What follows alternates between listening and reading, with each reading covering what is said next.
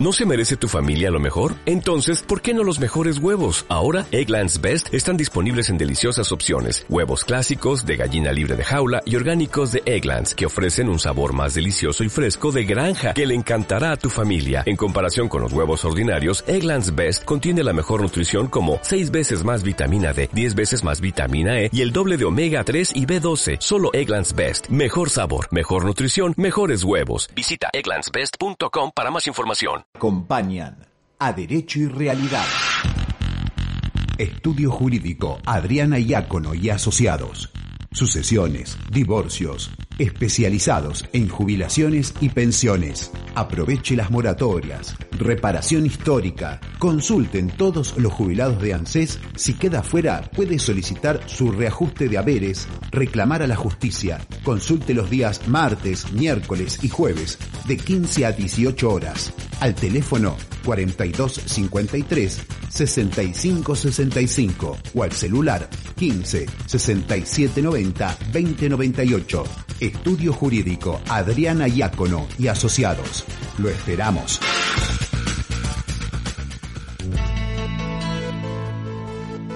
Traducciones jurídicas, públicas y para ciudadanía italiana. Carla Di Marco Calelo. Traductora pública matriculada en Capital y Provincia de Buenos Aires. Carla Di Marco Calelo. Teléfono 15 65 94 95 69.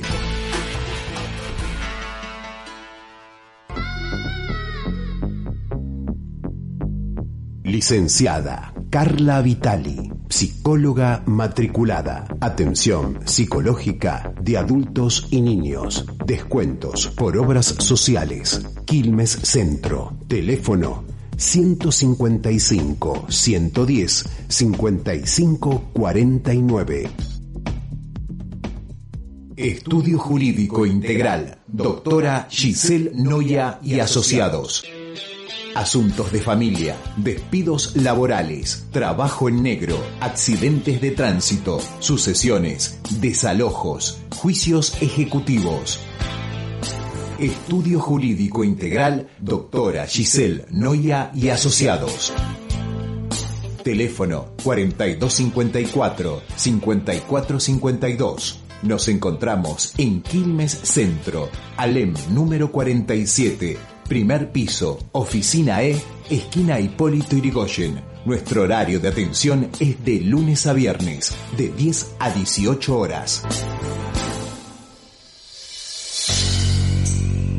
Pinturería El Buen Color, distribuidor oficial de EBC Pinturas, líneas automotor hogar y obra industria.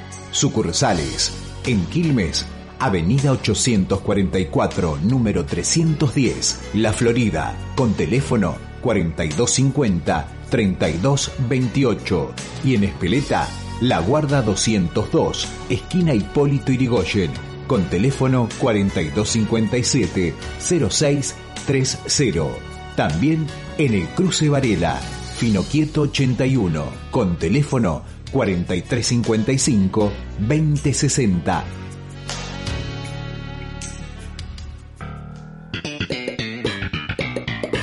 Venta de ollas y sartenes Essen. Plan canje y ofertas. Se aceptan tarjetas de crédito. Agende. Adriana Lacuaniti. Teléfono 4256-9807 o bien celular 15 31 58 60 32.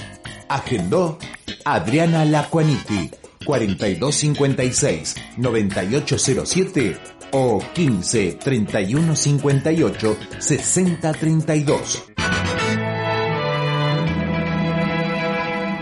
Fusae Sushi Delivery, el sushi de calidad premium en Quilmes.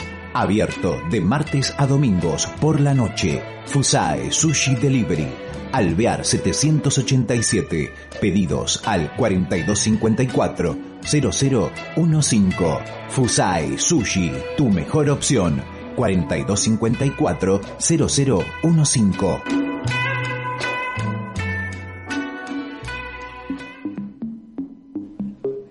Melissa Castro, estética de alta calidad. No pierdas la silueta del verano. Tratamientos reductores y tonificadores. Consultorio en Quilmes Centro. Turnos al 155 866 1998. SMC Arquitectura, Ingeniería. Arquitecto Sandro Fausto Silio, presidente, perito asesor. Sarmiento 523, Quilmes. Consultas 4253 1101 o bien 15 38 56 70 71 SMC Arquitectura Ingeniería 4253 1101 o bien 15 38 56 70 71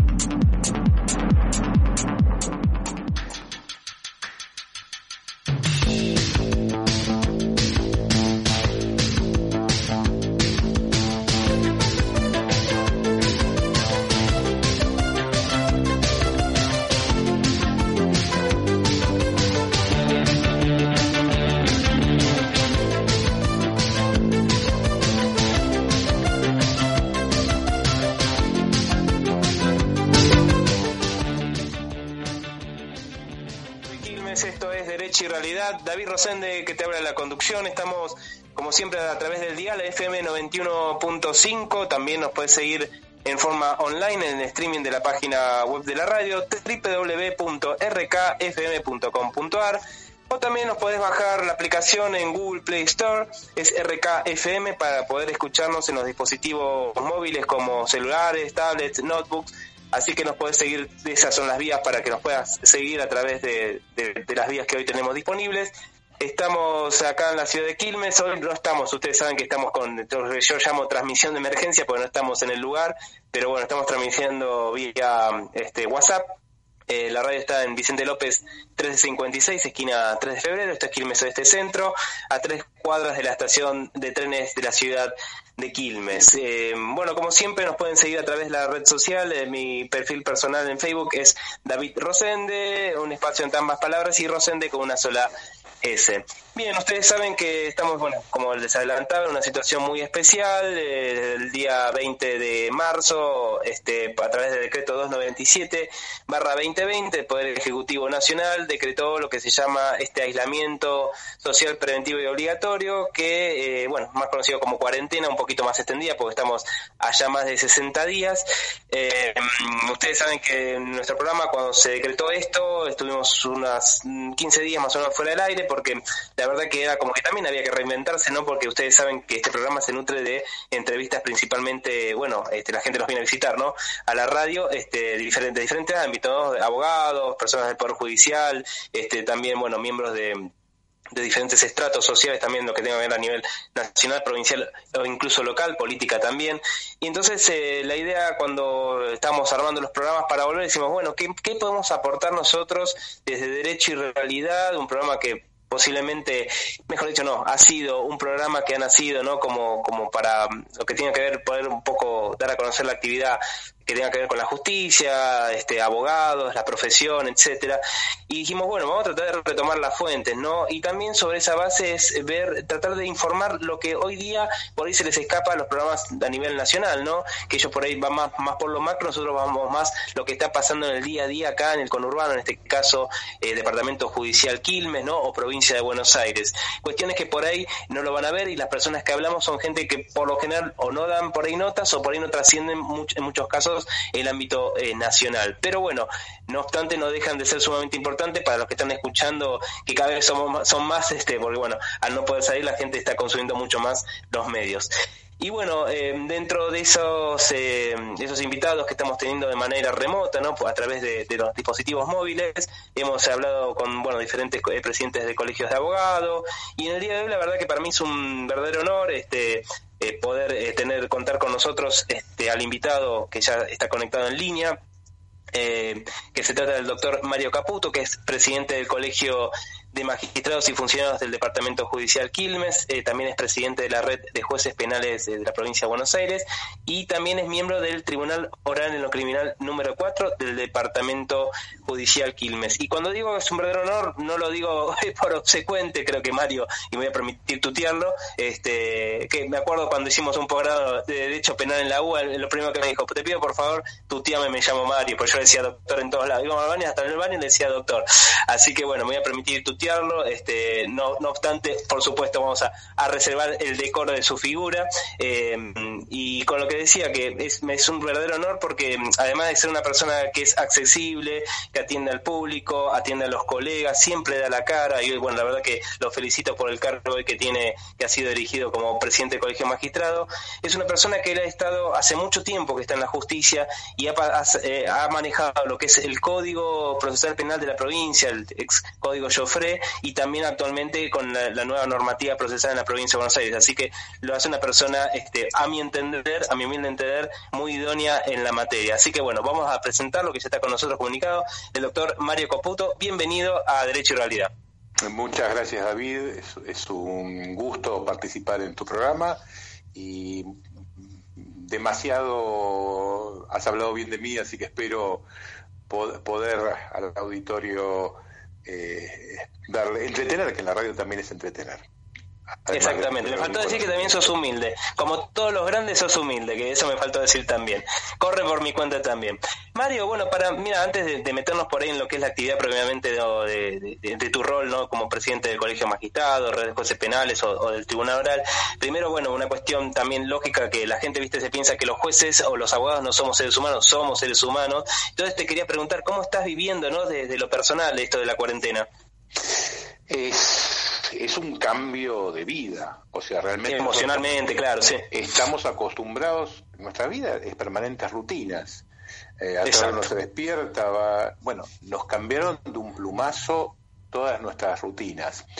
Eh, y, ayer justo estaba escuchando eh, a un a Kevin Lehman, que es un sociólogo que tenemos contratado en el Colegio de, Magistrados para el tema comunicación, que nos decía en una charla, este es momento, acá cambió todo. Eh, los tiempos se han mezclado, se han mezclado los tiempos del trabajo con los tiempos de la familia, se han mezclado, todos los tiempos son únicos. Y eh, lo que hay que tratar de hacer es ser un, un navegante inteligente. O navegante inteligente, mira que no sabemos hacia dónde vamos realmente, pues realmente no tenemos, no podemos hoy por hoy, yo no puedo arreglar con vos decir, bueno, dentro de tal, tal día nos vemos, porque no, podemos saberlo. Entonces, ese navegante inteligente es, sin saber hacia dónde vamos, pero poder dar el timonazo a tiempo cuando vemos que nos vamos a estrellar. Eh, yo creo que eso, para lo que es lo institucional, incluso lo personal, me, me sirvió así eh, como una reflexión interesante, ¿no? Que tal vez eh, que pueda aplicarse a todas las personas, cada una dentro del rol que le, que le toca cubrir en este momento, ¿no? Eh, que no que no es sencillo, que no es sencillo y que tenemos que estar a la altura de, de Exactamente. de esta circunstancia. Exacto. Bien, bueno, ya pasando a lo que es la actividad este, institucional, eh, te quería preguntar primero, bueno, ¿cómo, cómo lo están viviendo desde el Colegio de Magistrados acá, en este caso de Quilmes? En tu rol, bueno, vos sos el presidente, no la gente por ahí que, no te conoce. ¿Y qué acciones por ahí estuvieron llevando a cabo hasta el momento? Bueno, desde eh, al principio hubo mucha confusión, como, como en todo. Eh, y bueno, desde el colegio, imagínate, David, que teníamos armada la, medio año por lo menos de actividad. Primero tuvimos que desarmar toda la actividad que teníamos armada y empezar a, repensar eh, nuevas actividades. Lo primero que, hacia donde apuntamos fue la cuestión solidaria. Hacia adentro y hacia afuera. ¿Y qué quiero decir hacia adentro y hacia afuera? Primero hacia los propios colegiados. Eh, nosotros estamos muy acostumbrados en el Poder Judicial a, concurrir. Eh, el mérito nuestro es estar permanentemente al pie del cañón, digamos, atendiendo, estando, y de un día para otro nos dicen, quédate en casa, no vengas, que venga la menor cantidad de gente posible. ¿Cómo organizarse? ¿Quiénes eran los que iban? Fue ah, todo un, primero un tema de mucha confusión y después, ¿cómo protegemos a las personas que están yendo? La Corte empezó a mandar eh, suministros, pero obviamente también hubo que acomodarse. Entonces salimos desde el colegio a comprar, primero para nuestros colegiados, eh, alcohol en gel, barbijos, y desde que empezó esto hasta hoy tenemos una, a cualquier eh, colega, funcionario, magistrado que necesita, le proveemos todo lo que es artículos de limpieza. Ah, perfecto. Y luego empezamos a mirar hacia el afuera, o sea, en una crisis semejante, cómo colaboramos con la comunidad. Eh, la idea del Colegio de Quilmes eh, permanentemente ha sido la idea de eh, abrir redes hacia la comunidad. Nosotros tenemos lenguaje de señas abierto a la comunidad, nuestros cursos abiertos a la comunidad. Sabés que tenemos todos los años un grupo de chicos de la Ribera, de Barrio Humilde, a la cual festejamos todos los años eh, Día del Niño, Navidad. Entonces tratamos, bueno, ampliamos eso. Eh, estamos haciendo, ya sea eh, brindando a ciertos comedores, este, siete comedores y un hogar de abuelos, estamos tratando de hacer aportes para de alguna manera colaborar con esta crisis tan fuerte y con los hospitales también hemos hecho algún aporte a todos los, a los hospitales de Varela, Verazategui y Quilmes, de los tres partidos. Perfecto. Además hicimos un trabajo solidario con lo que es, que se puede hablar, intentar hablar de varias, varias ramas de solidaridad, porque con la cárcel. Ah, mira. Eh, los detenidos les mandamos, hicimos eh, eh, tela para que hicieran barbijos y, también camisolines Ah, eh, perfecto. cambio, desde el Colegio de Quilmes, a cambio de su trabajo, ¿no? Desde el Colegio de Quilmes enviamos a la unidad penitenciaria de Varela eh, todo lo que es artículo de limpieza que necesitan también lavandina, alcohol, eh, jabón, lo que se necesita en, estos momentos tan difíciles. Y todo ese material, toda la producción que hicieron los detenidos, una parte eh, queda para nuestros colegiados y una parte para el Hospital de Quilmes. Ah, muy bien. Eh, estábamos por entregarlo ayer y no sé, ahora con este problema del, director tuvimos que suspender la entrega, pero bueno, ya en estos días seguramente le llegará. Eh, así que bueno, apuntamos primero a la cuestión solidaria. Y ahora que ya está un poco y a, y a, la cuestión también de contención de nuestros colegiados, porque imagínate que nadie sabía qué hacer hasta que la Corte eh, poco a poco empezó a dar respuestas y realmente eh, esto fue una permanente sesión de la Corte incluso con el Colegio de Magistrados Provincial. Eh, claro todos los, todos los días en, reunión permanente para poder dar respuestas. Y así fue. Incluso con, con el Colegio de Magistrados Provinciales he tenido hasta reuniones día domingo. Eh, porque es un cambio de paradigma impresionante. Entonces hay que dar respuesta a los colegiados y hay que dar respuesta a la sociedad, porque estamos hablando, eh, nuestra obligación nosotros tenemos que cuidarnos y la salud pública es fundamental. Pero también tenemos que, eh, la tutela judicial permanente, hemos jurado por eso. Exacto, eh, sí. Es parte de nuestra función. Entonces, ¿cómo hacemos para, por, por una parte, eh, respetar las reglas de la, de la salud pública no y por, ir lo menos posible, digamos, a tribunales y, por otro lado, seguir brindando un servicio? bueno, Hoy con el teletrabajo, con la firma digital, eh, con las videoconferencias, hemos hecho un avance en pocos días, yo creo que de, años, de lo que tal vez eh, tardaría años, lo hemos realizado en pocos días.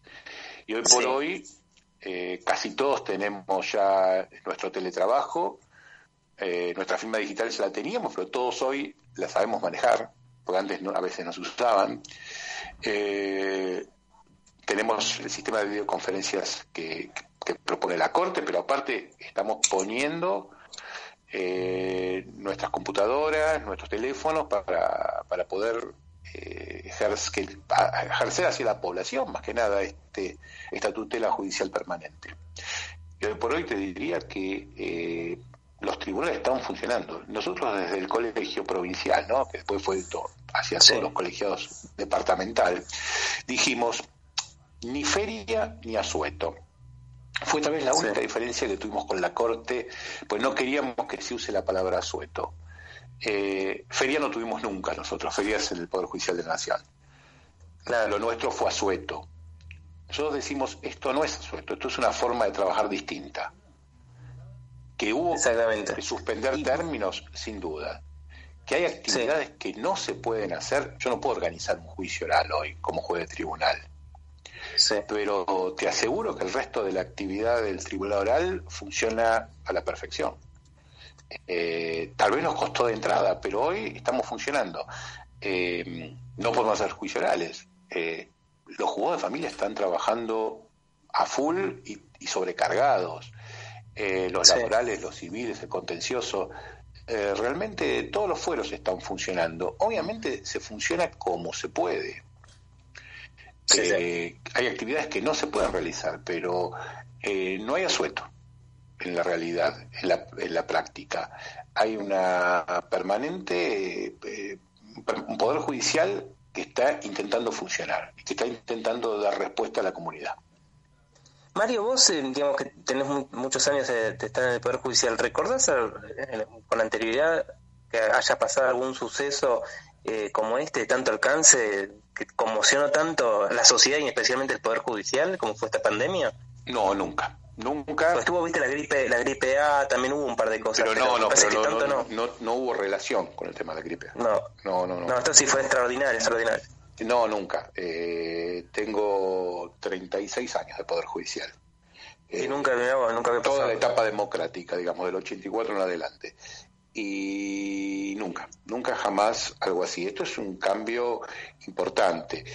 Que espero que este cambio importante también eh, nos traiga que toda esta tecnología que hoy se necesita eh, redunde en un, en un beneficio futuro. O sea, eh, necesitamos, obviamente, hoy estamos disponiendo de nuestros elementos. Necesitamos el día de mañana tener una computadora en el tribunal que pueda tener cámara web, que pueda eh, cumplir todos los requisitos eh, para poder que realmente todas estas... Hay, hay audiencias que traslados, acá nos estamos dando cuenta realmente cuántos traslados detenidos son injustificados, que se podrían solucionar con una videoconferencia. Exactamente. audiencias, cuántas veces los defensores tienen que trasladarse, los abogados tienen que trasladarse a través de un lugar a otro de la provincia cuando se podría solucionar con una videoconferencia entre las partes. Eh, creo que eso, eso es algo que lo vamos a lograr y nos va a quedar. Creo que va a ser cuando se termine esto lo positivo, que tengamos un avance eh, en todos los temas tecnológicos. El, el tema de la, del expediente digital. Eh, nosotros, varios jueces de Quilmes, hace rato que veníamos hablando de despapelizar. Y nos costaba muchísimo que nos entendieran. Eh, realmente, tal vez algunos colegas que, no estaban de acuerdo. Hoy esto nos obliga, hoy esto nos obliga a despapelizar. Y bienvenido, porque mm, no puede ser que sigamos teniendo expedientes más grandes que cuando que el año 84 que cuando yo ingresé al Poder Judicial. No tiene lógica. Eh, no tiene lógica pues no hay edificio que aguante, no hay archivo que aguante. Eh, y hay mucha gente que trabaja de, llevar y traer papeles. Entonces, eh, creo que todo eso va a traer un beneficio importante, ¿no? y después que sea realmente la, la presencia, sea para lo que realmente se necesita la presencia, un juicio oral, por ejemplo, que sea el momento adversarial puro del proceso penal, eh, eh, cuando las partes tienen la necesidad de verse las caras, cuando el testigo tiene que estar delante del tribunal con todas las garantías. Eh, el resto de actividad, gran parte del resto de actividad perfectamente puede realizarse por medios tecnológicos y yo creo que, que lo que es videoconferencia, teletrabajo, llegó para quedarse realmente. Mario, mira, justo vos ya más o menos hiciste una especie de introducción. Te quería preguntar justamente qué cosas por ahí hoy no se podrían hacer con eh, videollamada, bueno, teleconferencia, como quieran llamarlo, ¿no? O sea, con un medio impersonal a través de algún dispositivo. Y, por ejemplo, bueno, yo pensando vos que trabajás en un tribunal eh, oral criminal, eh, por ejemplo, está la, audiencia de bueno, por supuesto lo que tiene que ver el debate oral previamente dicho, vos ya adelantaste que hoy día no se podría hacer. Este, ¿Vos pensás que por ahí en algún futuro se puede llegar a hacer un juicio oral este, por medios electrónicos? Yo realmente es eh, lo único que lo veo difícil, porque la inmediación que da estar frente a frente no, no la tenés eh, por la propia, lo mismo juicio por jurados.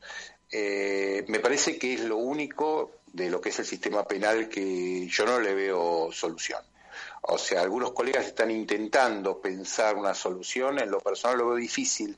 Habría que buscar cómo se, aparte los medios tecnológicos, nuestros clientes eh, en general es gente de bajos recursos.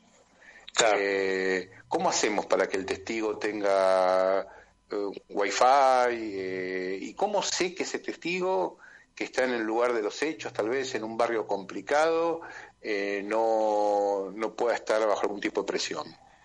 Exacto, sí, eh, es un poco, lo veo un poco difícil. Puede hacer algún juicio muy especial en que tal vez las partes se acuerden, que haya muy pocos testigos. Yo qué sé, me imagino una calumnia sin injurias. Eh, algún tipo de juicio oral incluso puede darse, pero los juicios orales grandes por delitos eh, complejos, lo veo, la verdad que si bien soy muy optimista en todo el resto de actividad, que creo que toda se puede cumplir de forma tecnológica, no, no, no, no soy tan, no estoy tan de acuerdo que pueda darse un juicio oral de esta manera. Salvo que, mira, justamente el, hace más o menos una semanita, 15 días atrás, se subió a una plataforma, a un canal de YouTube, creo que vos los conocés, la gente de la asociación este, Pensamiento Penal, hicieron como un simulacro de juicio por jurados, eh, encabezado por Mario Juliano, ¿no? el juez, el juez de Necochea. Eh, no sé si vos lo pudiste llegar a ver o te contaron más o menos cómo fue la experiencia. mismo, eh, estoy, te estaba diciendo que sé que hay colegas que están pensándolo. Sí. en lo personal lo veo difícil. Sí, yo, yo estoy, pienso igual que vos. Eh, aparte yo pienso lo mismo que vos. La inmediatez del, del, juicio propiamente dicho es estar ahí. Totalmente. Es, el lugar. Yo lo que ver todo. Desde, desde el estrado, eh, veo toda una escena. Te cuento un poco de cuando empecé como juez de tribunal. Ah, a ver, decime, sí. No me gustaba tener, digo, ¿por qué el, el estrado más alto? O sea, desde un lugar hasta de humildad, ¿no? Decir, ¿por qué tengo que estar más alto que el testigo, que el fiscal, que el defensor? Y realmente luego entendí que la visión que uno puede tener desde un lugar un poquito más alto eh, te da otras posibilidades. Vos ves todo ah, en el momento. Uno puede ver no solamente lo que dice el testigo, sino mientras está diciendo el testigo, vos estás viendo la reacción que tiene el imputado. Claro, tal cual. La reacción que tiene hasta el público. Eh, un careo, o sea, hay cuestiones que es mucho más fácil, o sea, esa visión global no se daría con, medios tecnológicos. Eh, y bueno, bueno, también cuestiones de seguridad, ¿no? De los testigos, hay, hay varios temas. Si no queda otra, hay un acuerdo de partes habría que repensarlo y tal vez, si esto se prolonga, se prolonga mucho en el tiempo, pensarlo como el, el, peor de los males, ¿no? Eh, eh, pero nada más desde ese lugar, de un lugar del peor de los males. No lo veo como algo que eh, pueda quedar hacia el futuro como algo positivo, como si todo el resto de actividad que la veo como algo. y, aparte también aclarar a la gente por ahí, viste, cuando se piensa, porque la mayoría de la gente que acá nosotros nos sigue gente que puedan ser abogados o bueno, no abogados, y la gente por ahí muchas veces se piensa, cuando uno habla de juicio oral, se piensa como Estados Unidos, viste, que es como lo que ve por las películas. Acá la gente que aclarar que eh, en caso de, determinadas causas, de, determinados delitos, está compuesto por tres jueces en un tribunal, en este caso oral, y yo le puedo asegurar que cada juez va a observar algo distinto en el juicio, porque pasa que alguno ve por ahí cosas que otro no ve, porque supongamos, no sé, en este caso supongamos que, el, que Mario es el, presidente, está mirando al testigo que está declarando, y capaz que el juez que está al lado, el, primer vice, eh, el primer vocal, capaz que está mirando, no sé, qué está haciendo el imputado, entonces, y después ellos deliberan sobre esa cuestión. Y eso es algo que, como vos bien decís, Mario, por ahí se podría hasta llegar a perder en caso de que no sea en forma personal. Eh, eso es la inmediatez propiamente dicha. Es. Totalmente. Y eso es también es, lo fructífero que haya tres jueces en los casos más graves. Eh, exacto, es una garantía. Es una garantía. Totalmente, es una garantía. Porque después nosotros tenemos nuestro acuerdo en, el cual vamos a discutir todas estas cuestiones. Eh, y en el cual vamos a cada uno a aportar. Por parte somos tres personas distintas que van a aportar su visión subjetiva de, qué es lo que pasó.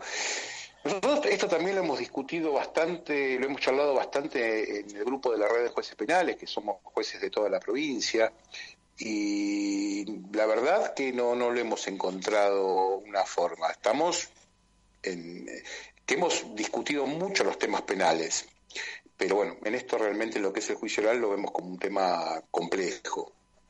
Eh, Mario, ¿y, la audiencia del 338, o sea, el ofrecimiento a prueba, esa la posibilidad de hacerlo eh, por medios virtuales? se puede hacer la audiencia del 338. Claro, a mí me parece, eso sí, esa sí, por ejemplo. Esa perfecta porque esa es una audiencia más técnica que si bien está eh, el imputado presente, el imputado está para entender qué es lo que está pasando y lo puede entender perfectamente en una estando junto con su defensor o incluso dentro del servicio, con el, con el defensor cada uno en su, lugar, tal vez con una audiencia previa con el defensor, ¿no? Me, imagino, para cuando llega la audiencia del 338, que el, imputado sepa de qué se trata, la persona acusada sepa de, de qué se va a tratar esa audiencia, ¿no? Y también sé lo que pensando ahora un poquito en voz alta, también lo que podría llegar a andar también es estando, por ejemplo, el imputado, en, por ejemplo, en un penal y hacerlo en forma habitual cuando te piden, por ejemplo, una revisión de la prisión preventiva, supongamos, ¿no? Perfectamente, perfectamente. Porque si está el abogado, no hay mayor inconveniente, incluso el que el que hace la defensa, va a o la exposición hace el abogado, y bueno, si quiere hablar el, imputado, que no va a decir cuestiones técnicas, jurídicas, si no lo sumo, bueno, expresar algo. Tal cual, yo creo que son todas eh, se pueden hacer perfectamente y hasta te diría que se puede tomar como una práctica habitual. Eh, Exacto. Tal vez para terminar con esos permanentes traslados, permanentes traslados de, detenidos por toda la provincia, que cuestan muchísimo dinero y que son riesgosos. Entonces, a eso un poco apuntaba cuando te decía que eh, hay cosas que pueden quedar. Tal vez son buenas prácticas que podemos tomarlas en cuenta como para poder continuar y que realmente se trasladen los detenidos que van a, un juicio oral. El, resto perfectamente se pueden hacer de esta manera. Salvo que el defensor tenga que ir a tener una entrevista personal por algún motivo, o sea, eh, excepciones, digamos. Juicio oral y excepciones, yo diría. Eh, creo que, que, es bueno, eh, el sistema va, va a poder ser utilizado de acá a futuro. no, no se va a terminar con la pandemia. Aparte también el tema de, cuántas veces seguramente te habrá pasado que tuvieron que suspender o por ahí juicios o incluso audiencias en general porque capaz que el penitenciario por X motivo no lo traía o no lo traía a tiempo y se termina demorando eh, cuando te hacen los detenido. Permanente. Eso que, vos estás contando es permanente. Es permanente, tal cual. Es permanente. Y con esto ya tenías resuelto, ¿viste? Porque vos ya sabes que a tal hora, tal día, tal hora, lo sumo, no sé, media hora de, puede llegar a, a ver de ley, una hora, pero ya más no. El problema no, es el traslado. Manejar la agenda. Porque a veces nos pasa, eh, llegamos a las 8 de la mañana y son las 11 y no pudimos empezar con ninguna audiencia. Exacto, sí, detenido. Es una locura, sí, sí. Eh, son las 11, son las 12, ¿eh? Eh, y tal vez no pudimos empezar con nuestro trabajo, salvo sí, obviamente el trabajo de oficina, ¿no? Pero no el trabajo con los detenidos porque no, no llegó ningún detenido. Y después, ojalá que todos estos sistemas también sirvan. Hoy va a ser, yo tengo un poco de miedo con la, cuando tengamos que reagendar los juicios orales. Eh, pues estábamos eh, ya de por sí complicados y con mucho esfuerzo estábamos manteniendo una agenda lo más prolija posible eh, a costa de muchos juicios orales por semana y tengo un poco de miedo cuando tengamos que reagendar, ¿no? Eh, mm, sí. Porque, bueno, sabemos que, hay una gran cantidad de detenidos, hay una gran crisis penitenciaria. Eh, la provincia en eso está, está que arde. Eh, y, bueno, no podemos no brindar una rápida solución. Es lo que estamos tratando de hacer, a veces no se puede. Eh, bueno, mira Mario, justo, justo me diste el pie para la pregunta que seguía, ya a vos como en este caso, no, no con lo que tenga que ver con el colegio magistrado, sino ya como vos como, como juez del Tribunal Oral y también dentro de lo que estás de la red de jueces eh, penales, ese, bueno, ¿cómo ves el fallo de casación eh, con respecto a las libertades, no? Y por COVID y después el posterior fallo que sacó la Corte de la provincia. Mira, acá hay algo que hay que tener en cuenta.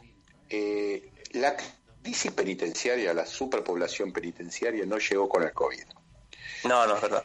Es algo que venía hace tiempo, en diciembre los, jueces fuimos citados eh, a la Corte, eh, todos los jueces de la provincia, porque estaba instalada una crisis penitenciaria muy fuerte. Fueron muchos años en los cuales, eh, de alguna manera, lo único que se hizo sumar más detenidos, leyes más, más graves,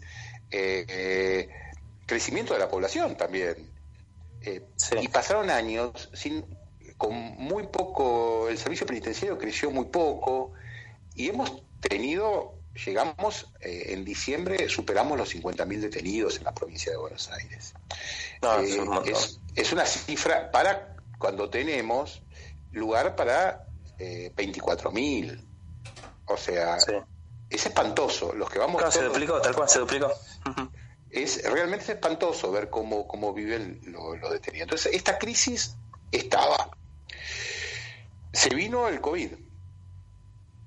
Incluso hoy con dos meses que pasó, podemos tener un poquito de idea de qué pasó, cómo va a ir pasando, pero al principio ten en cuenta que no sabíamos si esto no iba a ser una explosión como en Italia.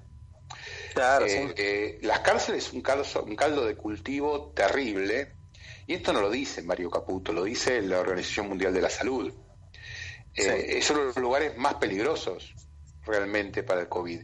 Y que sea peligroso no implica solamente que es peligroso para los detenidos, es peligroso para la comunidad toda. Nosotros tenemos en, en Varela, que es la cárcel más cercana al Departamento Judicial, 7.500 detenidos. Imagínate que eh, haya un brote fuerte en la cárcel con una cantidad importante de gente que necesita respirador. Eh, las cárceles no hay respiradores, ¿eh? Oh, Van a ir, eh, obviamente, al hospital más cercano. Sí. Entonces, cuidar que en la cárcel no haya coronavirus sirve no solamente, sirve para la salud pública, sirve en general. El fallo, en ese sentido, el fallo conocido como fallo Violini, intentó dar una solución.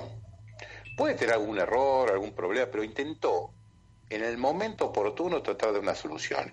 Y realmente no, nunca se habló de liberaciones masivas. O sea, nunca hubo liberaciones masivas. Vos sos abogado, tenés amigos abogados, lo sabes perfectamente que es así. Eh, hubo liberaciones, sí, liberaciones de gente con problemas de salud graves y liberaciones de gente con delitos no tan graves.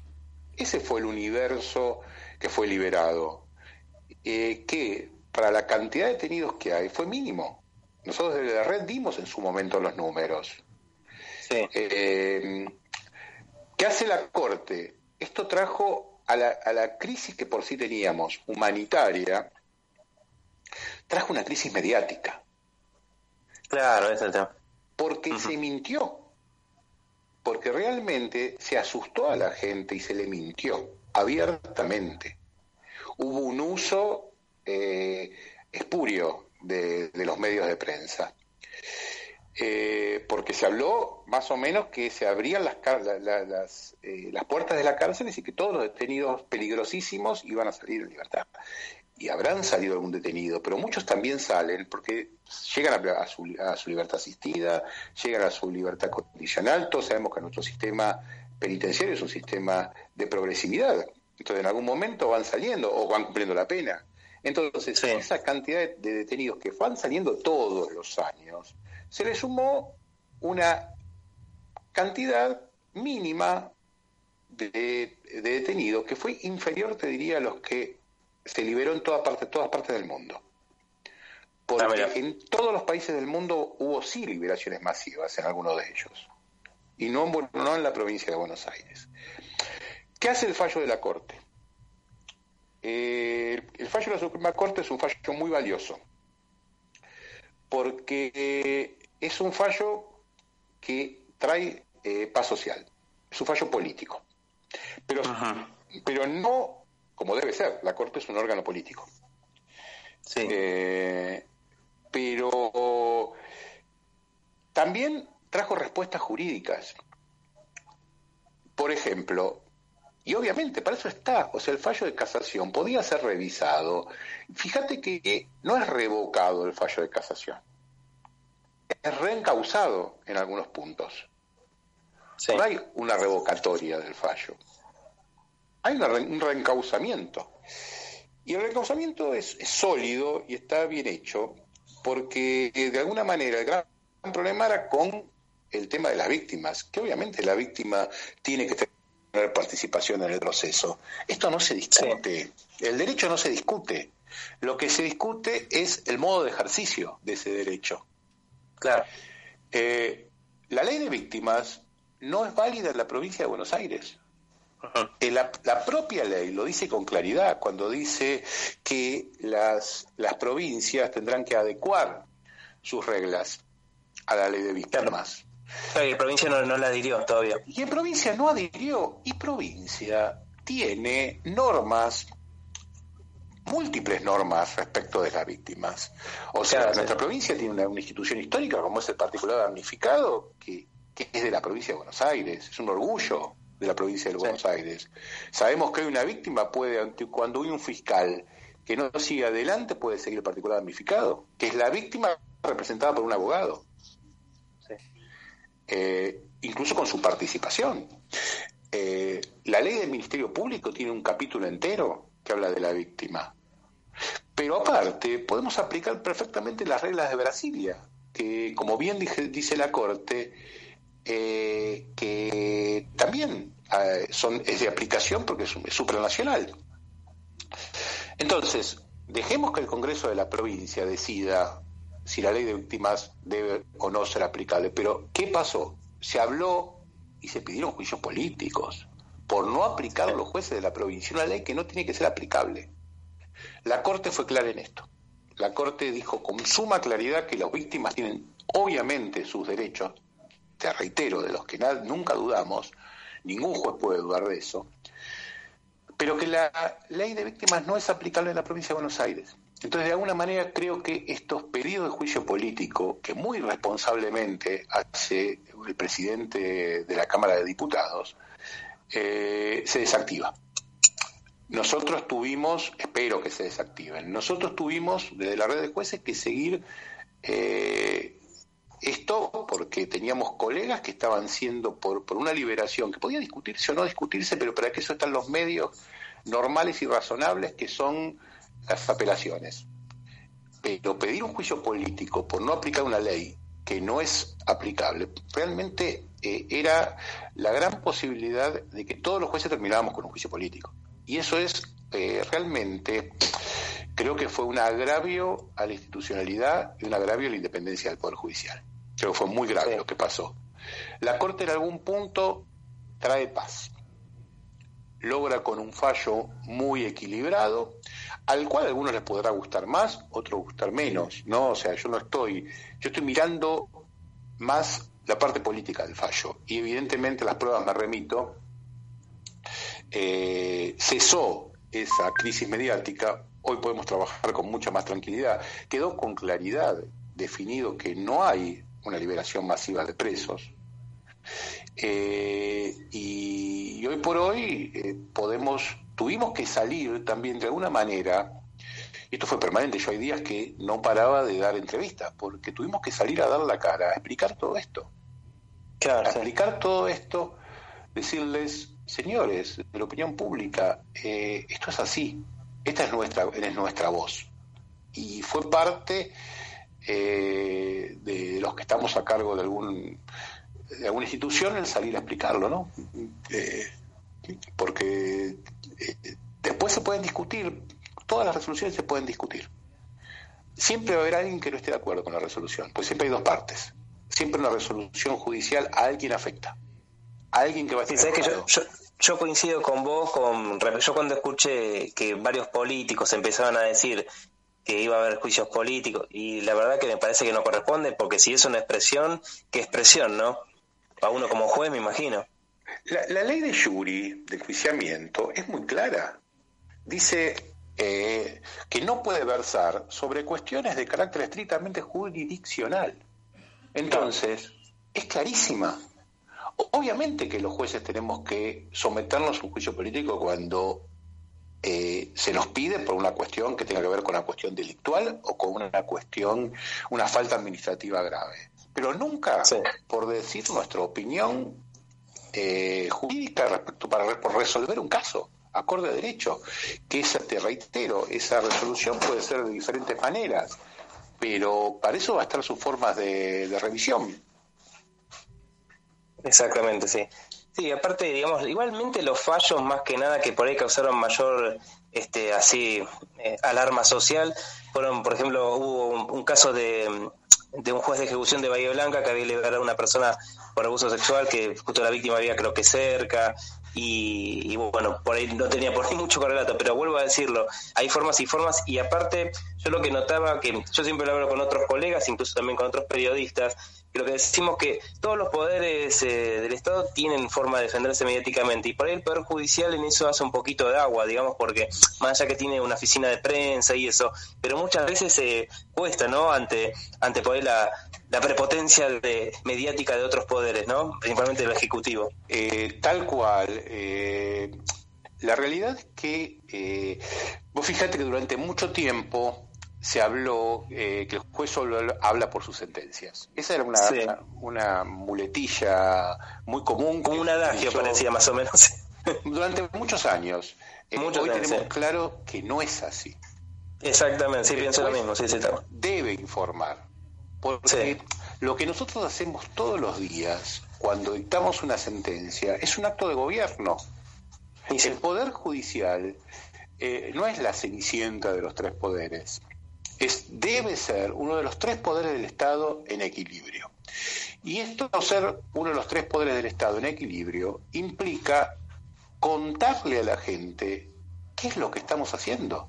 Es nuestra obligación, te diría. Eh, más que el juez solo obra por sus sentencias. Creo que esto está siendo motivo de análisis ya hace muchos años, no hay congreso de jueces en los cuales tal vez no se hable del tema. Eh, esto ha variado muchísimo en los, últimos tiempos y estamos en una permanente, eh, permanente cambio. esperemos, hay una muy buena oficina de prensa en la Corte, el tema que tal vez los mismos jueces todavía no lo usamos lo suficiente.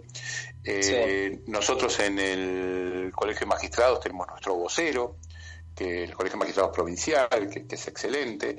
Pero bueno, el tema es eh, empezar a dar, animarnos también nosotros a dar información.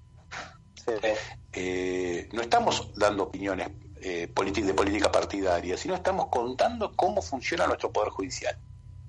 y también no está nada mal explicar eh, nuestras resoluciones para que la gente las entienda.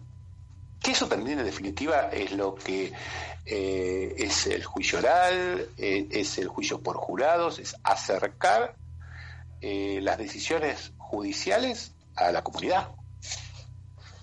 Ya no estamos en la época de la Inquisición en el cual todo era cerrado y todo era oscuro eh, vivimos una democracia con, tres poderes en los cuales uno de ellos es el judicial y tenemos que hacernos cargo de eso. Exactamente. Mario, nos queda, bueno, ya los últimos minutitos al aire. Este, ¿Sabes que Mira, nos va a quedar pendiente otro día, la verdad que te voy a llamar, ¿sabes qué? Para el tema del juicio por jurado, que es un tema que me apasiona, seguramente a vos también. Que, que, ¿Han tenido, no, juicio ustedes ahí en el talk de ustedes? Sí. Mira, yo lamentablemente, y lo digo lamentablemente porque eh, realmente lo estoy esperando, no depende de mí. Eh, no, no, Porque son las partes y los sorteos los que lo deciden. Yo no tuve en lo personal juicio por jurado, pero lo he seguido muy de cerca. Eh, yo en lo personal creo que el juicio constitucional es el juicio oral público y por jurados. Exactamente. Eh, estoy convencido de eso y creo que tiene que ver con esto que estábamos hablando, de acercar a la comunidad al Poder Judicial. Es muy importante, cuando una persona queda eh, en el lugar de un jurado y tiene que resolver, eh, le cambia la cabeza de por vida. Porque estar en el lugar de un juez, aunque sea por un solo caso, es estar en la piel de un juez y saber que está en sus manos resolver sobre la vida de una persona. Exacto, sí, sí. Hacen empatía necesariamente, sí. con un juez. Necesariamente se hace una empatía. Eh, y aparte, ¿sabes qué, Mario? Entienden el dilema que muchas veces tienen los magistrados de resolver, porque están obligados por ley de resolver, y a veces las cuestiones, bueno, es con lo que tenés que, que resolver, es la realidad. Con lo que tenés que resolver, y aprenden lo que es la duda. Porque muchas veces eh, nosotros tenemos, es un tema fundamental, la duda es, es indubio pro re en favor de la persona que está imputada. Entonces, muchas veces, eh, para nosotros, tal vez tenemos que explicar esto y contar esto, porque eh, fíjate que muchas veces es importante el periodista que va a la sala del tribunal y va siguiendo un juicio. Yo te aseguro que ese periodista que realmente estuvo todo el juicio siguiéndolo, grandes posibilidades que llegue a la misma conclusión que llegamos nosotros. Y ese periodista que va informando a la gente momento a momento, de alguna manera está gestionando las expectativas de la gente. Claro, Entonces es, es muy importante eh, porque a partir de una información sana y veraz, se está, la gente sabe qué, qué esperar, sabe cuándo hay elementos, cuándo no hay elementos tal vez para una condena. Eh, Exactamente. Entonces, creo que hay que utilizar todos estos, estos medios. El juicio por jurado, te reitero, para mí es, es importantísimo y espero que pronto en todo el país, eh, ya son muchas las provincias y vamos en camino de eso, creo que esperemos que pronto en todo el país tengamos el juicio por jurados. Exacto. Mario, ya para ir terminando, te hago la última preguntita. ¿Cómo ves que va a seguir em, la actividad judicial post pandemia, no? Me imagino que esto va a ser un hito que va a ser una antes y un después. Yo creo que va a ser un hito eh, que realmente hay elementos tecnológicos que llegaron para quedarse. Creo que se adela este, esta época tan terrible lo que hace que eh, hayamos avanzado tecnológicamente tal vez cuatro o cinco años. Eso, yo soy optimista. Soy optimista que la pandemia, esta terrible pandemia que estamos teniendo que sufrir todos, por lo pronto en lo que es la actividad judicial algo va a dejar positivo, que es eh, el avance tecnológico. De eso no, me queda duda. Perfecto, bueno, nos quedamos con eso y con la esperanza. Siempre algo positivo hay que ser, viste, hay que ser muy optimista, ¿verdad? Y bueno, salir lo antes posible de esto. Totalmente, así es. Esperemos pronto poder volver a los abrazos. Bien, bueno Mario, hemos llegado al primer programa. Desde ya muchísimas gracias. A disposición cuando tengan hacer algún anuncio o bueno o publicidad de los cursos de, ahí de, del colegio, por supuesto bienvenido. Y queda pendiente después algún día la charla sobre juicio por jurado que será bienvenida. Perfecto, te agradezco. Estamos haciendo actividad académica aparte del colegio en este momento. Ah, perfecto, muy bien, eso bueno. martes y jueves. A través de la página web, ¿no? Sí, sí, sí. sí, así que bueno, así que la gente dice, se puede meter ahí en la página para, para seguir las actividades que están haciendo actualmente. Bueno, Mario, te, te, dejo, así que te pido que cortes. Muchísimas gracias por la comunicación. Te mando un fuerte abrazo. Gracias. Eh. Nos vemos. Chao, hasta luego. Y vos que estás bueno, esto fue Derecho y Realidad, estuviste escuchando al doctor eh, Mario Caputo, presidente del Colegio de Magistrados y Funcionarios de Quilmes, también es presidente de la Red de Jueces Penales Bonaerense y eh, miembro del Tribunal Oral No Criminal número 4 del Departamento Judicial Quilmes. Bueno, espero que les haya gustado el programa, saben que lo hacemos con mucho amor, eh, mucho cariño y la idea es tratar de llevar a ustedes información y tratar de que sea información diferente a la que por ahí ustedes ven en los medios nacionales que que termina siendo casi siempre todo lo mismo. Bueno, esto fue Derecho Realidad. La cita será el miércoles que viene a las 19 horas. Muchísimas gracias por estar. Gracias, Néstor, que nos está operando en el día de hoy. Saludos, hasta luego.